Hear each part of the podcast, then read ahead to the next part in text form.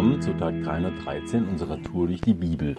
Ich bin Ingo und lese uns heute 2. Mose 20, die Verse 1 bis 8, 12 bis 17 und 20. Dann sprach Gott folgende Worte. Ich bin der Herr, dein Gott, der dich aus der Sklaverei in Ägypten befreit hat. Du sollst außer mir keine anderen Götter haben. Du sollst dir kein Götzenbild anfertigen von etwas, das im Himmel, auf der Erde oder im Wasser unter der Erde ist. Du sollst sie weder verehren, noch dich von ihnen zu Boden werfen. Denn ich, der Herr, dein Gott, bin ein eifersüchtiger Gott. Ich lasse die Sünden derer, die mich hassen, nicht ungestraft, sondern ich kümmere mich bei den Kindern um die Sünden ihrer Eltern bis in die dritte und vierte Generation. Denen aber, die mich lieben und meine Gebote befolgen, werde ich bis in die tausendste Generation gnädig sein. Du sollst den Namen des Herrn deines Gottes nicht missbrauchen denn der Herr wird jeden bestrafen, der seinen Namen missbraucht. Denk an den Sabbat und heilige ihn. 12 bis 17 Ehre deinen Vater und deine Mutter, dann wirst du lange in dem Land leben, das der Herr, dein Gott, dir geben wird. Du sollst nicht töten, du sollst nicht Ehe brechen, du sollst nicht stehlen. Du sollst keine falsche Aussage über einen deiner Mitmenschen machen. Du sollst den Besitz deines Nächsten nicht begehren weder sein Haus, seine Frau, seine Sklaven, seine Sklavin, sein Rind, sein Esel oder sonst etwas, das deinem Nächsten gehört. Vers 20. Habt keine Angst, beruhigte Mose sie, denn Gott ist gekommen, um euch auf die Probe zu stellen. Eure Ehrfurcht vor ihm soll euch davon abhalten, Schuld auf euch zu laden. Die zehn Gebote, 3000 Jahre alte Gesetze, die Gott Mose übergeben hat. Aber warum sollten sich die Menschen damals und wir uns heute daran halten? Lass uns mal gemeinsam überlegen, was denn passieren würde, wenn wir uns nicht an die Gebote halten. Was wären die Konsequenzen? Naja, Gemeinschaft mit dem einen Gott kann nicht entstehen, wenn wir ganz viele Götter haben und wir uns immer nur den aus heraussuchen würden, der uns gerade am besten passt.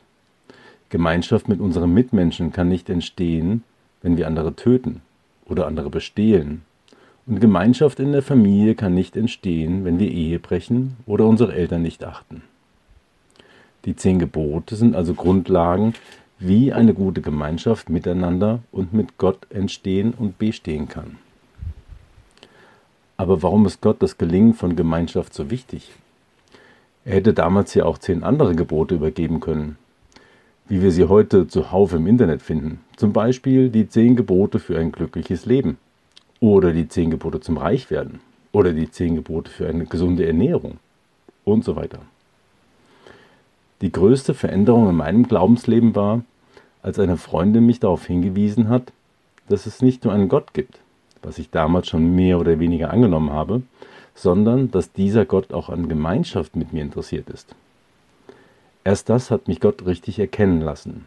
Und daraufhin habe ich auch erst die liebend einige Gemeinschaft der drei göttlichen Personen, Vater, Sohn und Heiliger Geist, verstanden, was mein Glaubensleben nachhaltig verändert hat. Vor einiger Zeit hatte ich in der Schule mal eine Diskussion mit einem Schüler über was wichtig ist im Leben. Ihm waren materielle Dinge sehr wichtig und die Tatsache, dass er beim Spicken erwischt worden ist, hat mich darauf schließen lassen, dass er bereit war, gewisse Regeln zu brechen, um an sein Ziel zu kommen. Mein Einwand war, dass man ihm die Dinge, die er anstrebt und von denen er sich erhofft, dass sie ihn glücklich machen, ja jederzeit wegnehmen könne. Und dann wäre er sehr unglücklich. Er hat mich dann gefragt, was ich denn meine, was wichtig wäre. Ich denke, im Leben sind die Dinge, die man einem eben nicht so leicht wegnehmen kann, und das ist vor allem Gemeinschaft wichtig. Die Gemeinschaft und die Liebe, die wir zu Gott haben, kann uns keiner wegnehmen. Und die Gemeinschaft, die wir zu unseren Mitmenschen und unserer Familien pflegen, hält für uns Christen sogar über den Tod hinaus. Die Gemeinschaft mit Gott und unseren Mitmenschen, deren Gelingen die zehn Gebote sichern sollen, sind für mich daher das Wichtigste in unserem Leben.